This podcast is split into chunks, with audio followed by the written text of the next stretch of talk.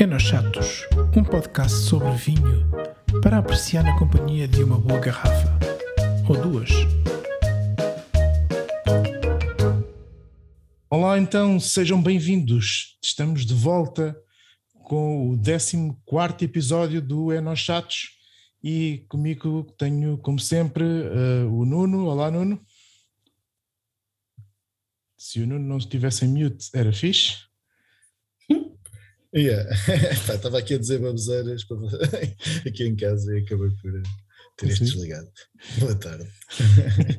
olá à nossa vasta, audi vasta audiência. Exatamente. E olá, Jorge.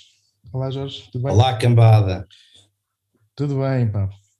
Olha, um, então, depois do, do episódio em que hum, fomos, fomos, fomos dizer disparates para a Quinta das Carrafochas. Estamos de volta aqui ao nosso formato mais tranquilo e até mais chato. E portanto vamos voltar aqui à, à, nossa, à, chatice. Nossa, à nossa chatice. Caríssimos, um, quem é que quer começar aí com, com, o primeiro vinho e com o primeiro, com o primeiro tema? Nuno, queres começar tu? Pode ser. Uh, eu vou aproveitar, já que por causa do vinho que escolhi, escolhi um vinho, um espumante, dedicado ao Ricardo. não, estou a brincar, obviamente. Não, uh, pá, normalmente até nem tenho repetido produtores, tenho estado a tentar uh, não repetir produtores ao longo dos episódios, mas vou voltar ao produtor do primeiro episódio uh, e, e, novamente um espumante, que é o Elpidio Velha Reserva 2015. Uh, epá, escolhi este espumante não só por ter gostado bastante, que é, um, é um espumante que eu até bebia com alguma frequência, mas já, já há algum tempo não comprava, mas também para aproveitar, uh, lanço também já uh, aqui como, não como tema, mas como uh, notícia entre aspas, que as Caves São Domingos vão fazer 85 anos no dia 26 de maio e, portanto, todos os dias 26 estão a organizar eventos Uh, e uh, Quando é que é? Dia 26 de maio? Dia 26, o aniversário é dia 26 de maio. Que belo dia. Mas todos os dias. Então faz é anos. É, é os anos da minha filha. ah, da tua filha. então todos os dias 26 eles estão a, vão organizar eventos para, para comemorar esta data. Então pronto, foi tipo um dois em um, uh, além de, de escolher um espumante que gostei bastante, que é um, é um bocado diferente da, da maioria dos espumantes deles, uh, porque é feito com Pinot Noir e com Chardonnay, uma mistura que normalmente está mais presente nos champanhes, apesar de, de haver alguns produtores aqui na Bairrada a fazer com, com isto. E é um espumante que está há 4 anos em cave antes de, de ser lançado. Por isso também é um. Não, um espumante mais, um dos mais básicos, é um espumante já com, com uma complexidade interessante e que acompanha bastante bem a comida e que eu recomendo. Boa. Eu vou, não vou comentar. oh Nuno, e diz-me uma coisa, tu, tu achas que Epá, sabes que eu, eu, eu, gosto, eu gosto, obviamente gosto desse vinho, porque gosto praticamente quase todos os vinhos uh, deles. Uh, mas epá, o, o Ilpídio Superior uh, é mais barato Uh, pá, e, e, não sei, pronto, realmente a diferença de preço não é muita. É, é? mínima, é tipo um euro, acho a diferença. Sim, é um euro, dois euros. Sim. Mas eu acho que gosto mais do Elpidio Superior, curiosamente, é um bocadinho mais barato e acho que gosto um bocadinho mais. Eu por acaso gosto mais deste, porque tem mais aquela evolução, acho a bolha mais fina. O Elpidio Superior okay. eu gosto bastante, mas já acho que é um espumante que perde mais comida. Este vai bem com a comida, mas acho que é um, também se bebe já bem sem, sem nada. O outro tem uma acidez assim mais, mais marcada. Ok. Mas pronto, é. também depende se calhar do, do prato que se, que se acompanha ou se está a beber sim, sim, ou não. Sim. É? Pode ser um bocado por aí. Epá, mas qualquer um deles eh, é ótimo, não é? Sim, sim. Pronto. É uma ótima sugestão. concorda connosco. Concordo, concordo. Epá, espetacular. É, grande vinho, uma bolha espetacular. e cenas assim. Muito bem. Olha, e, e qual, é, qual é o tema que trazes hoje? Acho que é assim qualquer coisa relacionado com. É, aproveitei também esta história dos espumantes para fazer uma reclamação. Isto não é bem um tema, é mais uma reclamação, mas também pode servir de tema, que é os espumantes terem 23% do IVA. aliás, o IVA dos espumantes ser 23%, ao contrário do, dos vinhos, digamos, normais. Uh, pá, e é uma coisa que, por exemplo, nos vinhos do Porto e moscatéis, etc., uh, eh, já não me faz tanta confusão, porque é um vinho mais alcoólico, não? É? mas agora os espumantes, eu acho que quem, quem decidiu os 23% de, de IVA, se calhar é, é capaz de encarar o, os espumantes como um vinho mais festivo e não um vinho de, de acompanhar as refeições, não sei. Ou então foi o Ricardo que decidiu isto. Era isso que ia dizer, cunha. isso é o lobby do Ricardo. Ele lá uma cunha e decidiu que pá, é, der essa porcaria aí 23%. Eles perguntaram-me e eu disse o que é que acha do espumante. Hum. Eu, eu, eu, no vinho do Porto disse-lhes que devia de ser 0%, eles não aceitaram. Mas é, pronto, acho que é um bocado, é capaz de ser essa a lógica deles, que devem considerar um, um vinho Sim. festivo uma coisa mais festiva, não. Mas, pá, não... mas sim, que eu pá, não encaro assim. Uh, para mim é um vinho uh, que bebe às refeições, por isso não reclamo disto e acho que devia ser o mesmo para os outros. Sim, e realmente, uh, por acaso, não conheço a posição do, dos produtores em relação a isso, mas seria interessante perceber uh, se realmente há alguma coisa que, pá, que está a ser feito uh, junto das entidades que das entidades oficiais uh, que definem, que definem o, o valor do IVA, se realmente pá, porque acho que, acho que faz todo sentido em reverter isso, conforme estavas a dizer, não é? Não sei se há alguma coisa que está a ser feita nesse sentido. eu, eu, honestamente não, nunca aprofundei muito o tema, mas uh, também concordo que acho que não faz muito sentido um, um, vinho com, com um grau alcoólico igual aos, ou até às vezes inferior aos vinhos de, de, de ditos de mesa, um, ehm, ter um IVA diferente. Acho, pronto, acho que acho que é um bocadinho olham para aquilo numa perspectiva de um, de um artigo de luxo, a questão do champanhe, ser normalmente associado a momentos festivos e a momentos mais luxuosos e produtos mais caros, acho que é um bocadinho por aí. Mas eu acho que, como tudo, há que ter uma noção mais concreta das coisas e eu acho que não corresponde bem a essa realidade. Quanto ao vinho do Porto, obviamente que acho que sendo um produto com teor alcoólico muito superior, acho que não, também faz sentido que seja taxado de, de, forma, de forma superior. Mas sim, concordo que ou não fazia muito sentido o espumante estar nessa, nessa categoria. Assim como eventualmente vinhos com, com teor alcoólico mais baixo pudessem terem, terem também uh, uma taxa eventualmente inferior, não sei. Mas pronto, aquilo também já está nos 13, poderia passar para os 6. Pois, exato. Os 6 já e depois é, também já... há questões, acho que a cerveja, por exemplo, é 23, não é? Também. A cerveja é 23, sim. Pois algumas incoerências aqui nisso. É? Acho, quer dizer, a cerveja acho que é 23. Acho que sim, tenho ideia que sim. Pois, epá, não sei. Eu acho que se calhar também o vinho de mesa é que é exceção e está nos 13.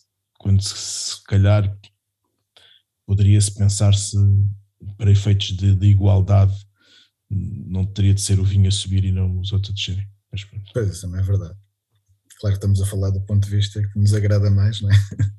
Quando preferimos pagar os 13%, mas eh, sim, é daquelas coisas que não me chocaria, apesar de não gostar, obviamente. Sim.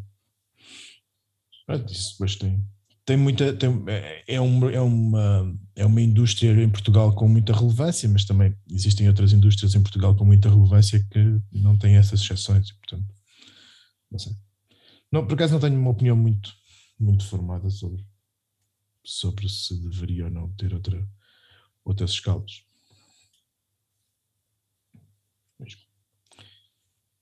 Portanto, fica aqui, fica aqui o apelo do Nuno para, para baixar o IVA do espumante para 13%. Sim. Liga aí ao Costa por causa do novo orçamento. Pá. Pode ser que ainda vá a tempo. Exato. temos, temos que ligar. Parece-me bem. Bom. O Costa costuma ouvir isto. Sim, sim, ouvir. Ouve sempre, ouve sempre. Espero que ele. Ele, que quando precisa de relaxar, quando precisa de relaxar daqueles momentos mais, mais, mais incómodos. Não, é quando vai ao supermercado para escolher o vinho. Ou então quando está com insónias. Quando está com insónias, exato. Disseram, agora por falar nisso, uh, disseram-me, não sei se foi brincadeira ou se era a sério, que o vinho favorito do nosso Presidente da República é o Quinta do Valmeão. Não sei se ele, vocês ele têm algum isso. comentário. Ele, disse, ele já disse isso. Ah, disse? Sim, então, acho pronto, que eu, eu ouvi dizer, sim. sim. Não sei se vocês têm algum comentário a fazer sobre isso. Epá, depende. Se, se o senhor gosta do Valmeão de 99, 2000, 2001, epá, acho que sim. Se o vinho favorito dele é o Valmeão, com, com as amostras assim de lida ali dos anos 2010 e mais ou menos, aí já, não, já deixa um bocado a desejar a sua qualidade de provador, na minha opinião. Ok. É melhor mudarmos de tema, se calhar. Isso por isso, não sei. Não, opá. Eu também, eu também já disse, já disse em tempos que o meu vinho preferido era o Valmião, portanto, todos podemos cometer alguns erros. Então, mas se calhar naquela altura era, não é? Naquela é... altura era, exatamente. E não tem que ser erro, cada, cada um tem o seu gosto. Claro. Estamos aqui a dizer. Mas pronto, isto. mas fica, mas fica, fica, fica a nota. Não, estou a ser, estou a ser injusto. Eu acho que hum, o Valmião é um vinho, é um vinho extraordinário. Hum, para mim foi mais no início, depois ali a meio da, do percurso até, até agora a coisa andou ali um bocadinho estranha e acho que agora está a voltar a um caminho interessante não, para mim não, não voltou a estar no, no topo como era no início, mas acho que está, está a voltar a um, a um, perfil eh, interessante. Eu, por exemplo, gosto muito daqueles vinhos um, eh, monocastas que eles têm, uh, que são, são, são muito porreiros. Acho que estava, estava obviamente na brincadeira. Até falaste aqui do, do Baga, acho não foi? Sim, sim, gosto muito desse Baga, o vinho da cantina. É um vinho que eu, que eu gosto muito. Tá estava aqui mais na brincadeira a meter com, com o seu Marcelo, que bebe esses vinhos em copos. Pronto, que vamos, não vamos Como quando tomou qualificar. Sim. Foi lá abrir um vinho velho num copinho daqueles. Sim, ah, o homem gasta o dinheiro todo a comprar o vinho, não tem dinheiro para os copos. Ah, Ele gasta o dinheiro todo a comprar livros e depois não gasta, não gasta dinheiro nos copos. Tá, mas faz sentido, pronto, são opções. Ah, exatamente, exatamente. Muito bem. Então, passando aqui ao próximo, Jorge. Vinho. Queres que eu fale no vinho? Sim, dá-lhe. Pá, olha, esta semana escolhi um vinho, ou este episódio, é melhor não dizer esta semana. Este episódio escolhi um vinho de uma região que eu acho que nós ainda não tínhamos trazido aqui. O Cacho Lamentável, e acho revelador dos lobbies que, pá, que se criam aqui também neste podcast. Que traz um trouxe um vinho, não, trouxe um vinho da região de Setúbal. Ah, pá, muito bem. E é estes preconceitos que eu quero combater. Quais então... preconceitos, meu? não me vais dizer agora que não gostas de Calma, Ricardo. Calma, Ricardo. Estava a brincar. Tu já falaste aqui do, do aniversário de Ermelinda Freitas. Exatamente. Ah, por isso mesmo temos que combater estes preconceitos. Não, agora mais a sério. Olha, é um vinho que pá, eu acho que nunca tinha bebido, ou se bi, se calhar provei alguma vez em alguma feira ou algo do género, uh, mas era um vinho que eu nunca tinha dado grande atenção. E desta vez uh, surgiu-me uh, num jantar, epá, e realmente gostei, gostei bastante do vinho. Uh, é um vinho da herdade do Porto Carro, um branco, que é o Jerónimo. Uh, 2017 é um vinho feito, portanto, na herdade do Porto, do Porto Carro, por José Mota Capitão.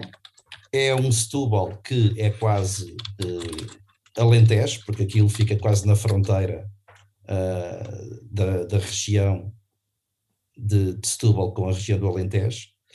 Uh, é um lote cercial e galego dourado, uhum. que é um lote que não é muito comum uh, pronto, em, em, vinhos de mesa também. O próprio uh, galego realmente gostei. O próprio galego dourado nem sequer é uma casta muito comum. É? Yeah. Sim, acho que, é, acho que é uma casta que lembro-me uh, em Carcavelos. Uh, eu penso que eles fazem. Uh, havia ali uns produtores, uns pequenos produtores a fazer. Acho que era Galico Dourado, até não sei se não, se não haveria uma monocasta. Mas, mas pronto. Mas realmente gostei muito do vinho. É um vinho que pá, tem, tem alguma.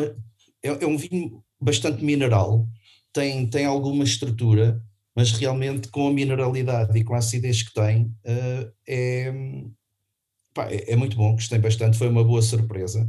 Uh, eu não fazia ideia do preço do vinho, depois, uh, agora para pa fazer, para pa sugerir o vinho, fui, fui ver, e realmente não é um vinho barato, é um vinho que ronda entre os 25 e 30 euros, portanto também não é um vinho fácil de.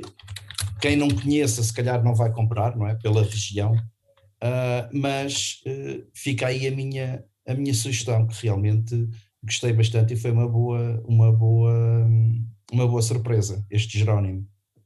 Eu, eu 2017 nunca provei, mas já tinha provado, provado uns uh, mais antigos, acho eu. E, e gostei, era um vinho que eu. Do Jerónimo? O Jerónimo, sim. Eu acho, ah, que, okay. eu acho que provei. Tinha ideia que esta referência não havia há muitos anos. Pois não, não há muito, não há muito. Eu acho que provei, se não foi a primeira, foi para aí a segunda. E, e apontaria aí para uma colheita de 2015 ou 16. Portanto, pá, não sei. Okay, okay. Já, não, já não me lembro, já, já foi há muito tempo. Pá, e é um vinho que eu, que eu achei, achei, achei piada. Um, eh, eu gosto, eu gosto do, do, do, do, da maior parte dos vinhos do, do Mota Capitão. Uh, mas pronto, quero deixar aqui a indicação que estás a fazer batota, quer dizer, estás a trazer um vinho tipicamente de uma região uhum. alentejana a dizer que é Setúbal, quer dizer, isso não tem perfil de Setúbal. Não, não, desculpa, é Setúbal. pois é, é a última, acho que é a última propriedade, acho que é a última propriedade da região. A seguir já é Alentejo. É, exatamente, exatamente. Eu acho que aquilo já é. Aliás, eu acho que ele tem uma. Já é quase, já é quase aquilo é no torrão, portanto é quase. É. Eu, se Havia não... se era o Soberanas, acho eu que era na mesma zona. Eram os dois que ficavam ali mais. Né? Sim, sim. E, e, se não estou em erro, se não estou em erro, ele, algumas das vinhas já são na região do Alentejo que ele tem da propriedade. Portanto, pois é provável, mas eh, realmente pronto, é, é um Setúbal diferente, não é? Sim. Mas também eu acho que o próprio o próprio perfil do, do produtor também foge um bocadinho ali a, Sim, Pronto. também não é o típico, não é, nem sequer é típico é o típico, o típico não, dali da zona, não é? Sim. Ele tem, ele tem uh, e também não é, não é comum encontrarmos vinhos de Setúbal uh, brancos a este preço, não é? Também, portanto, yeah. ali. Mesmo os tintos, por exemplo, o Anima, acho que foi o primeiro Sangiovese que, que se plantou cá em Portugal, acho. Pelo menos foi o primeiro que eu conheci. Sim, também foi o sim, primeiro sim. que eu conheci. Uh, mas esse Jerónimo é, é porreiro, isso. Epá, já não lembro qual foi o que eu provei, eu só provei uma vez. Foi na Garrafeira Campo de Ourique, estive lá no, no Mr. Santos, no Wine Bar, e nesse dia estavam lá até o, os representantes, de, não era a Mota Capitão, mas estavam lá os comerciais dele e tinham lá o, os vinhos, e depois acabei por, uh, por, por, provar os que eles lá tinham. E este Jerónimo eu não conhecia e foi dos que achei mais piada. Pois, eu, eu acho que provei numa adega, realmente. Eu acho que provei num adega, já não me lembro bem qual, mas acho que foi num adega. Sim, eu penso que o adega vende. Sim. E, eu, e o Mota Capitão normalmente também está presente, portanto, pelo menos já teve várias vezes. E, e, é, e é um vinho muito, muito porreiro. Fica aí a sugestão para, um, para uma Boa. ocasião especial. Boa. Agora aí está aí o dia dos namorados à porta. ou o carnaval. Se calhar é melhor sugerir para a Páscoa, que isto deve demorar algum tempo até ir para o ar. Exato. Até nos, nos posts do Facebook já te, e no Twitter já temos reclamações. Pessoal, então, isso é na chat. agora, agora desta vez, agora desta vez a culpa não, não foi. O Nuno é que tem andado aí armada é, é, é esquisito a dizer que trabalha muito e que não tem tempo. Daí com. Agora que tem, tem mania que é, que é trabalhador. Às barrado. Não, isto agora, vai para a barrada é para, estar, para ter as coisas, ter a vida com calma, não é para andar aí com, com coisas. Claro. Boa. Olha, Mas faz bem. Então, o Jorge, que é um gajo que não gosta nada de polémicas, traz-nos aqui um tema que andou aí nas bocas do mundo. Conta-nos lá, Jorge. Opa, é um assunto que teve aqui na berra e eu acho que ainda está, porque Sim. ainda a semana passada vi esta notícia numa num, pá, num órgão de comunicação brasileiro, portanto é uma notícia que, que ainda, ainda está aí a rodar e, e, e com bastante alcance, não é? Portanto, não sei se foi a nível mundial, mas provavelmente foi. Uh, e uh, trata-se da, daquela polémica que surgiu com, um, com os portos com indicação de idade, com aquela, aquele teste que, que foi feito na universidade, numa universidade da Holanda, uh, com base numa técnica que também não sei explicar muito bem, mas uh, isso já foi, já foi sebejamente falado, uh, em que eles conseguem, ou conseguiram através desse, através dessa, desse teste, uh, identificar os anos dos, dos, dos portos. E então verificaram que realmente havia portos com indicação de idade, por exemplo, nos 10 anos e nos 20 anos, que tinham vinhos, algumas dessas, alguns desses vinhos que foram, que foram testados tinham uh, lotes com vinhos muito abaixo do, do, dos 20 anos. Pronto. Mas isso já foi um assunto que já foi falado uh, e, e, que também não, não, não, acho que não, não faz sentido também estar a voltar ao assunto. O que eu queria aqui uh, focar um bocadinho foi uh, na reação das, das instituições oficiais do vinho do Porto, uh, que emitiram os comunicados, portanto, a, a repudiar uh, a forma como as notícias foram, foram, foram colocadas, não é? foram, foram postas a, a, em público, uh, mas depois, uh, pronto, acho, acho curioso uh, haver um, um, grande investimento de, por parte das entidades do vinho do Porto em marketing e em, em campanhas para trazer um público cada vez mais jovem para, para o consumo do vinho do Porto. Uh, e não haver a preocupação de perceber que esta designação, digamos, que está completamente ultrapassada, que tem que ser feita alguma coisa em relação a isto, porque nós não podemos, por um lado, estar a querer convencer novos consumidores a, a, a vir consumir vinho do Porto e depois com uma designação que no rótulo temos 10 years old, old town e depois na realidade aquilo não tem 10 anos, é, é um estilo de vinho uh, que é avaliado, uh, ou seja, o, o 10 years old é um estilo de vinho e não a idade do, dos vinhos, portanto acho que a polémica é um bocadinho também por uh, pronto, acho, acho que é um bocadinho falta de um bocadinho de rigor também na, nesta situação. Uh, eu sugiro se, sobre este assunto uh, um artigo que foi escrito, que até foi o editorial da revista, que foi escrito pelo jornalista Luís Lopes, na revista Grandes Escolhas, em que ele realmente uh, é bastante esclarecedor e realmente concordo totalmente com, com esse artigo em que ele escreveu, em que ele diz que, que, que nos pusemos um pouco a jeito para que isto acontecesse, não é?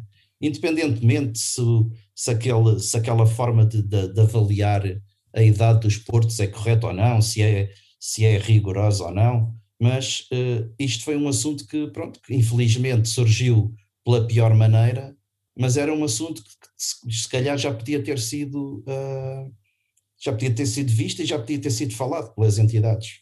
Uh, era, era mais esta era, é mais esta a minha opinião e, e pronto, também Gostava de saber o que é que pensam do assunto. Eu tenho, eu tenho uma opinião aqui um bocado hum, diferente da, da maior parte da corrente do que se viu por aí. Um, Eu, eu acho que, apesar de concordar com a parte de que deveria ter sido uma comunicação, principalmente a, a reação da Real Companhia Velha foi péssima, um, eu acho que havia ali um, houve um problema de comunicação na, na, forma como isto foi depois comunicado e, e, e, respondido. A questão é que estamos a falar de, um, de, uma forma de fazer vinho que é assim há dezenas de anos, para ser, para ser eh, no mínimo. E estamos a falar de que uh, quanto mais velho for esse vinho, menos probabilidade tens de encontrar a média desse vinho ser realmente aquilo que lá está. Por uma razão muito simples. Um, e quem não sabe, acho que é, é, importante que fique a saber de que uma pipa de vinho que está armazenada, ela vai sendo uh, refrescada com vinho do ano todos os anos, porque ela perde, perde quantidade de vinho, e para que não perca mais e para que uh, não oxide demasiado, ela, ela, ela, convém estar cheia. E para estar cheia, eles vão, vão pondo vinho do ano. Portanto, um vinho que está armazenado em pipa durante 10 anos, 15 anos, 20 anos, já, já tem por si uh, uma quantidade de vinho, mesmo que aquilo esteja tudo de um, de um, ano só. Ou seja, aquilo começou por ser um vinho de, vamos lá pôr, 1970. Uh, quando chegar a 1980 ou 1985 ou 1990, ele já tem uma quantidade grande de vinhos de todos os outros anos seguintes. É assim que se faz vinho do Porto. Sempre foi assim que se fez vinho do Porto. Portanto, isto não é nada de novo. E, portanto, é, é natural que quando se vá agarrar naquele, naquele, naquele vinho uh, e que se vá chamar, por exemplo, se for 1970 é um vinho de 50 anos, uh, quando se vai fazer a média, se calcula aquilo com base em 50, quando naquele vinho na realidade não tem 50. É por isso que alguns produtores têm o cuidado de quando vão fazer um vinho de 20 anos, normalmente, pela média, pelo cálculo normal, aquele vinho tem em média 30 anos, normalmente 25 ou 30 anos, para contemplar um bocadinho essa, essas diferenças. Uh, mas é importante que as pessoas percebam como é que, como é que isto é feito, como é que as coisas são, são feitas. E, portanto, quando eles estão a beber um vinho que lhes dizem que isto é de 1985, aquele vinho que se teve em barrica não é de 1985. Todo. Tem partes de vinhos dos outros anos subsequentes. E, portanto, isso é importante que as pessoas saibam como é que as coisas são feitas. E isto não é feito para enganar ninguém. Isto é público. Eh, perguntas a qualquer Sim, pessoa. Mas eu acho, eu acho que eu acho que estamos a fugir um bocadinho do essencial, não é? Isso que estás a dizer é, é, é verídico e, e, faz todo o sentido. Mas neste caso concreto, uh, achas que isso uh, tem, tem alguma interferência no resultado final? Isso justifica, isso justifica teres um rótulo a dizer que é um 10 years old town e, e o vinho que lá está dentro não ter 10 anos, a média dos vinhos não ter 10 anos? É que é isso é que está em causa. Acho que se tiver okay. uma, média, uma média de tiver 8, tudo bem. Se a média tiver 5, já é fraude. Pronto, e, mas a questão e porque é há, outra, há outra questão. É porque não é. Eh, se aquilo tiver entre 8 a 12, a mim, eu acho que é perfeitamente normal. É, é, a, minha, é a minha percepção da coisa. Se um 20 anos, se tiver entre 17 e 23 ou 25, é, para mim é perfeitamente normal. Se um 20 anos tiver 10, é fraude. E isso é outro problema. Percebes? Uh, que é um problema que não então, tem a ver calhar, com, com uma forma como o vinho é feito, mas sim pela, pela não uh, correta uh, inspeção dos vinhos, porque também há, há muita. Há, há, há, que entender que os vinhos que são avaliados pelo IVDP, eu não estou a dizer que o IVDP está tá, tá fora de, de, de, de cometer um erro mas uh, os vinhos que são avaliados pelo IVDP não têm necessariamente que ser depois aqueles que os vinhos que o produtor mete no mercado. Nós sabemos que existem casos desses, infelizmente. Não é comum, não quero alertar as pessoas a dizer que, que isto é o normal, não é de todo, mas já houve casos de, de situações dessas. E isso são casos esporádicos de fraude com o vinho. Temos a mesma coisa, toda a gente no meio fala da quantidade de vinhos que vêm de Espanha para fazer vinhos DOC em, em Portugal. São às carradas. Portanto, isso é um, é, um, é um problema que acontece com alguma frequência. Epá, e por isso é que eu acho que, o tema, o tema tem, tem que se lhe diga. Tem que, temos que hum, avaliar bem aquilo que é feito da forma como sempre foi e que sempre foi claro. Eu, eu percebo que hajam pessoas que não se aperceberam disso no passado e que acham que estão a ser defraudadas, mas não, nunca foi escondido. Isto era, é, sempre foi a forma de fazer vinho do Porto. Uh, e, e, há margens, há margens de, de erro. Eu, eu entendo o conceito do que é que é o perfil. O, o IVDP, para mim, até tem feito um trabalho relativamente interessante em definir esses perfis e mantê-los. Um, obviamente que há falhas e que há coisas que, que, nem sempre funcionam. Não estou a dizer que são perfeitos e que, que, que está tudo bem, não é isso.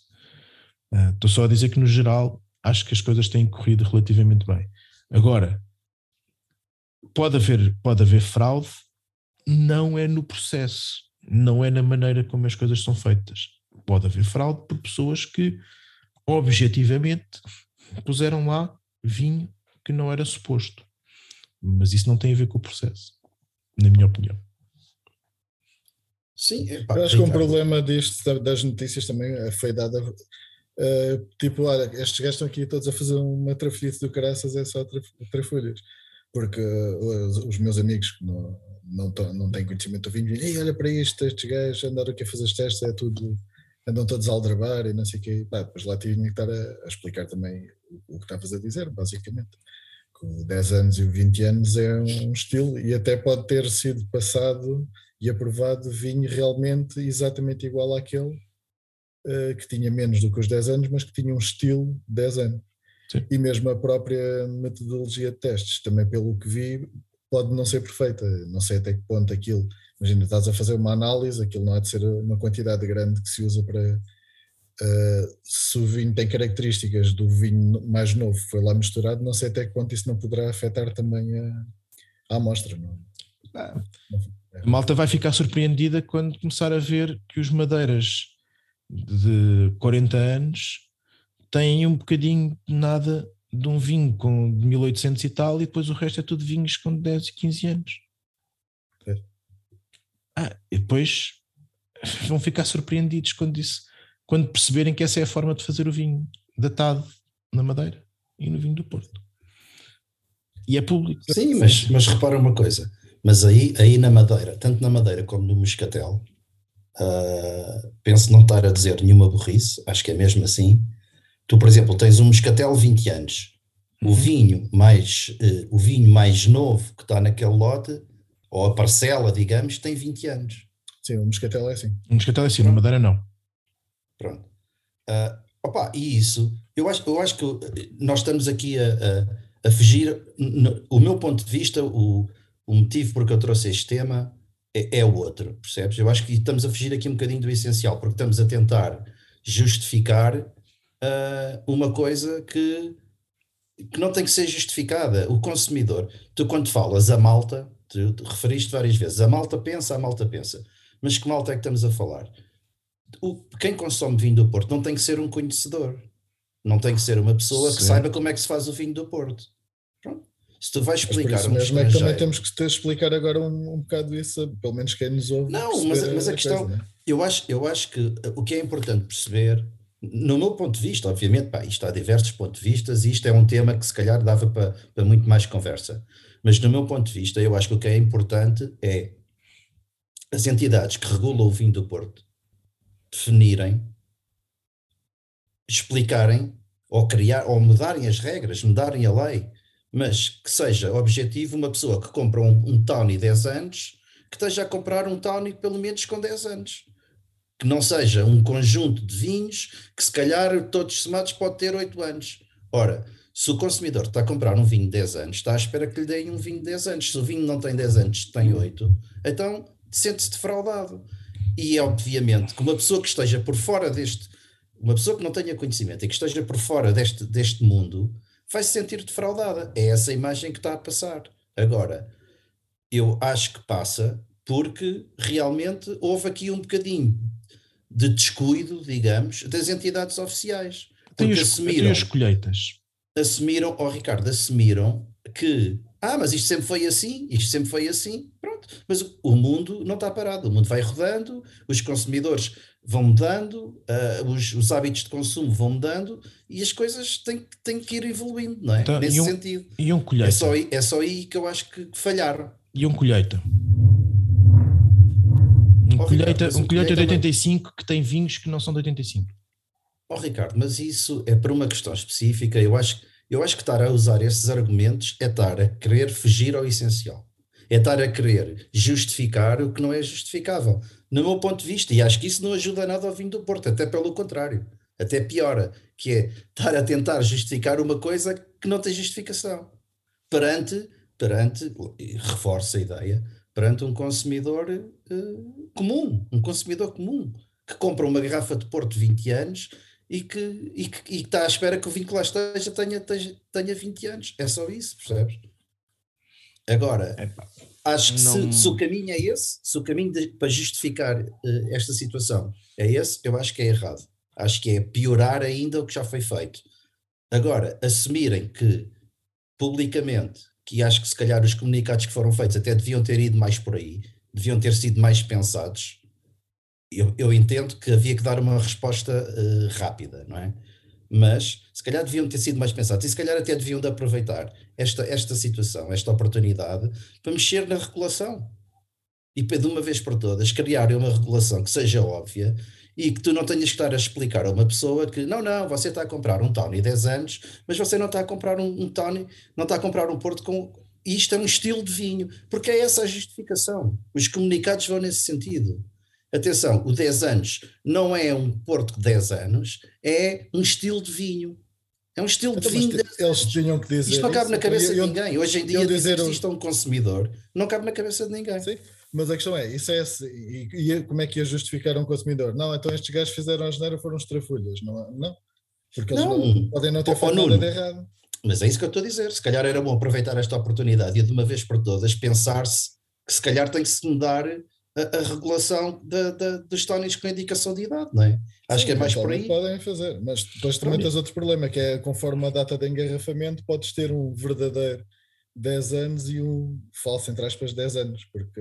Vou buscar, vou buscar um exemplo, vou buscar um exemplo que se calhar também não, não seria bom dar, porque também vai, vai fugir do essencial, mas só para, só para se calhar para reforçar aqui um bocado uh, da dúvida que isto pode criar na cabeça das pessoas. Uh, nós, nós somos consumidores de Porto, não é? E o Ricardo, se calhar dos três, é a pessoa que, que consome mais porque gosta e, e, tem, e tem alguns portos. Quantas vezes nós já provámos portos de 10 anos, uns ao lado dos outros, e, e achamos que há uma diferença abismal entre eles? Sim, sim. Isso já aconteceu. Sim, sim. Isto, isto é uma coisa que se tu falares com pessoas que, que provam vinhos e que gostam de vinhos e que compram portos, isto é uma questão que é, toda a gente é, é consensual a dizer, não, realmente há portos de 10 anos... E vintage. Tu provas vintage todos o mesmo ano, eles são uma merda e outros são muito bons, não é? Não, oh Nuno, mas aí estamos a falar de coisas diferentes. Estamos a falar da qualidade de, de, do ano. Mas, mas é? tens, a, tens a qualidade do vinho. Tu tens que mais fatores, Ali... tens que pôr mais fatores em cima da mesa. Tens que pôr fatores como a qualidade da uva, tens que pôr fatores como a qualidade da madeira que foi, que foi engarrafada, a, a capacidade do luteador, do, do gajo que faz o blend. Uh, tens Pronto, muitos fatores, tens muitos fatores ali, não é só, não é só a idade. Não é só a idade que está ali, uh, uh, são muitos mais fatores Olha, eu já considerar. Tive, eu já tive em várias situações, não sei se já vos aconteceu, mas eu acho que já vos aconteceu também. Eu já tive em várias situações estarmos a provar portos 10 anos e de as pessoas comentarem, as pessoas que estão a provar comentarem, epá, isto, se isto tem 10 anos, este então tem o quê? Tem 20? Pronto. Isto, isto é uma reação que eu já assisti várias vezes. Sim. Agora, se o outro realmente tem 10 e se o outro tem 20, eu não sei. Nem, nem, nem quer saber. A questão que está em causa é este tipo de dúvidas não devia acontecer, porque é mau para o vinho do Porto e é penalizador para, as próprias, para os próprios produtores que fazem este estilo de vinho, é penalizador para eles próprios. Portanto, eu acho que deviam ser os próprios produtores os primeiros a quererem que realmente esta situação seja bastante esclarecedora e não seja este manto cinzento de uh, eu percebo, depende do eu, provador, é um estilo de vinho. Epá. Eu percebo o que tu dizes, eu percebo o que tu dizes e até acho que pode de facto ser uma oportunidade para se clarificarem regras. Não estou a dizer, não estou a dizer o contrário. O que, eu estou, o que eu estou a querer dizer é que as notícias que saíram e, o, e aquilo que também a comunicação social, que muitas vezes não percebe de vinho, eu vou, vou buscar só aqui muito rapidamente um exemplo do outro dia que nós partilhámos até entre nós, de alguém num, num jornal que dizia que, que, que havia uma, um, um field blend monocasta. Epá, eu, eu, eu, eu acho é que uh, houve um, um, exacerbar da notícia porque quando ela surge, surge sem, sem, ser, sem, sem, ter, sem ter sido feito um exercício de ver porque é que aquilo acontecia, se aquilo, se aquilo era fraude ou não era fraude, se aquilo era, era, eram, eram vinhos que não estavam corretamente classificados ou se o processo estava errado. Disseram mesmo fraude, até no título dizia fraude no vinho. Exatamente, e portanto, eu, eu, aquilo que eu critico é que a notícia tomou uma proporção desmesurada sem que uh, se fosse fa fazer um trabalho de, de perceber o porquê daquilo acontecer assim. Eu, pessoalmente, acho que há vinhos de 10 anos que saem para o mercado que não têm 10 anos. E que não têm 10 anos propositadamente. Percebes? Eh, na minha perspectiva, com fraude. Mas também tenho dúvidas. Mas sendo assim, não é fraude nenhuma. Espera, espera, espera. Na minha perspectiva. Se é um estilo minha... de vinho. Não, não, é deixa-me deixa conclu... deixa concluir. Não, pode, Vais perceber o que eu estou a dizer. O que eu estou a dizer. O que não, que não foi aprovado. Coisa. Exatamente, é isso, que eu, é isso que eu quero dizer. Eu, que, eu tenho, que eu tenho dúvidas que alguns daqueles vinhos que eu que às vezes que já provei de 10 anos, isto acontece precisamente nos 10 anos. Uh, nos, nos 10 anos, que aquilo tenha passado numa Câmara de Provadores como 10 anos. Tenho dúvidas. Pois, isso já não sei, isso também já nos leva para outras questões que ainda são piores, né? Isso Pronto, também... mas isso, isso, é que é objetivamente fraude. Percebes? E o que, eu o que eu estou a dizer é que eu tenho, eu acho que na maior parte dos casos, 90% dos casos, aquilo que nós estamos a provar são vinhos com uma média aproximadamente de 10 anos, ou aproximadamente de 20, ou aproximadamente de 30. Ó oh, Ricardo, se a legislação diz que é um vinho estilo 10 anos, o vinho até pode ter 3 ou 4 anos, desde que o provador diga, pá, isto é um vinho estilo 10 anos, entra mas não, na categoria Mas tu não consegues fazer, anos. tu não consegues fazer isto, um vinho estilo 10 anos com um vinho de 3 anos, não é possível. Não sei, não sei. Isso vai depender também muito do provador, não é? Mas não é, não, não é sei, um não provador, sei. não é um provador. Oh, oh, Ricardo, não é um provador, não... é uma câmara de provadores, de gente Pronto, com, com mas eu não estou a pôr em causa os provadores, nem estou a pôr em causa a Câmara dos Provadores. O que eu estou a pôr em causa é as dúvidas que isto suscita. De acordo. O, eu, eu volto, mas volto, suscitam volto também ao... pela forma como foram noticiadas. Pronto, mas então pusemos a jeito para isso. Volto ao artigo ao, e, e, e, volto a, a, a, fazer, a reforçar a ideia para lerem esse, esse editorial que o, que o Luís Lopes escreveu na revista Grandes Escolhas sobre este assunto. Ele usa lá o, o usa, esse, usa, esse editorial também não. tem que se lhe diga. Pronto, mas ele usa lá o, mas a expressão pusemos a jeito. Epá, e, é, e é a realidade. Eu subscrevo totalmente o que o ele, Luís que Lopes, diz. O Luís Lopes diz... Pusemos, pusemos a jeito. É verdade. Ele diz, ele diz nesse editorial que sabe disto desde sempre. Ele diz mais ou menos esta, por estas palavras parecidas. Uh, e, portanto, ele, jornalista, se acha que aquilo está errado, e teve calado até agora. Foi preciso haver ah, esta polémica para falar. Portanto, ele também está a, a pôr a jeito. Normal. Toda a gente se ele próprio está, ele também está a pôr a jeito. Se ele não concorda com aquilo, é jornalista, foi jornalista da principal revista de vinhos em Portugal. Foi, não, é. diz, não, não diz nada. Pronto, agora em termos de vendas, não sei se é, mas pronto. Ah, sim, está bem, não estou aí para aí, sim, mas sim, ele continua. Sim, continua, sim, sim. sim. Um, está estes anos todos, acha que aquilo é errado, é jornalista, eu repito, é jornalista da principal revista de vinhos em Portugal e não diz nada? Pá, pronto, oh, Ricardo, isso aí leva-nos para outra, para outra questão. Mas, não, pois leva, uh, pois leva. Por, isso é, por isso é que eu, eu, eu esse artigo... Leva-nos para outra questão. Agora, essa, essa questão que tu estás a levantar não, não justifica a outra, aquela, aquela que estamos a falar, estás a perceber?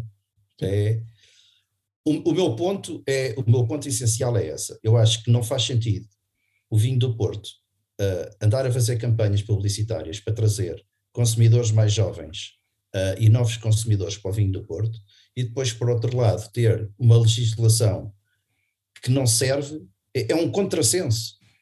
É um contrassenso, para um lado, queres atrair público mais jovem e depois, por outro lado, teres uma legislação que, que é uma zona cinzenta que os próprios. Repara, se isto levanta dúvidas, o Nuno há pouco falou de uns amigos que lhe disseram que leram a notícia e que, e que tiveram aquelas observações. Se nós, que somos portugueses e vivemos com o vinho do Porto desde o início. claramente que era fraude. Pá. Pronto, é mas se nós que somos portugueses e vivemos com o vinho do Porto desde, desde que nos conhecemos, não é? É, é, é um, imagina um consumidor pá, do outro lado do mundo. Como é que tu vais explicar a uma pessoa a que, é que, que ele está a comprar um 10 anos que não é um 10 anos, que aquilo não quantas é. Quantas pessoas em Portugal vinho, é um 10 anos é um estilo de vinho. Há, há 10, 15 anos atrás, quantas pessoas é que bebiam vinho do Porto em Portugal? Então, mas, mas, o consumidor de vinho do Porto não é, não é o típico consumidor de vinho do Porto não é português, é inglês. Sim, está bem. Portanto, mas, o, uh... facto de nós estarmos cá em Portugal, as pessoas têm mania que por ser português percebem muito. Então, mas para ti justifica, justifica, está tá bem assim? Achas que é correto? Não, as pessoas é que têm que ter mais informação sobre Não é isso, não é, é isso. isso. O que, aquilo que eu quero dizer é o seguinte: a única, para deixar, para deixar claro, o processo é assim, o processo sempre foi assim, e sempre foi público que foi assim. Não há uma fraude no processo. Há uma Câmara de Provadores que avalia se aqueles vinhos têm ou não capacidade para serem, receberem a, a marca 10 anos. Sim, Normalmente, é um estilo de vinho. É um estilo de vinho. Normalmente, na maior parte dos casos, aquilo corresponde ao que está ali na, na casa. O, o, o, problema maior está naqueles que têm mais volume, que são os 10 anos que, na minha opinião, e isto é uma pura especulação, atenção, na minha, eh, a maior parte dos problemas que existem nesses 10 anos acontecem porque os vinhos que saem para a rua não são os que foram às câmaras de provadores. Isto é a minha, é a minha aposta. Pronto. É a minha, espe... é mais grave. É, é, a minha especulação. Certo. É a minha especulação. É e portanto, aquilo que foi, aquilo que foi noticiado não foi isto. Aquilo que foi noticiado foi que o processo era uma fraude. O processo não é uma fraude, o processo sempre foi assim e sempre foi claro para quem quis procurar. Agora, não discordo que possamos mudar e que possamos tornar as coisas mais claras. A minha crítica está para a, na, na, forma como todo isto ganha uma dimensão que não tinha que, que, que, que ter.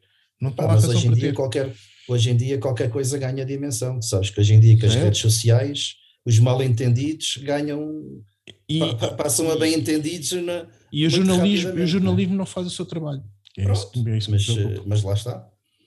Eu acho que ainda vamos uh, voltar a este tema uh, noutro, Sim, um bocadinho mais à frente. Eu acho que vai haver desenvolvimentos. Não, mas eu estou a dizer que eu acho que vai haver desenvolvimentos relativamente a este tema e, e, acho que e acho que depois eh, ainda, ainda havemos de voltar a este tema porque, porque eu acho que, que vai haver desenvolvimentos.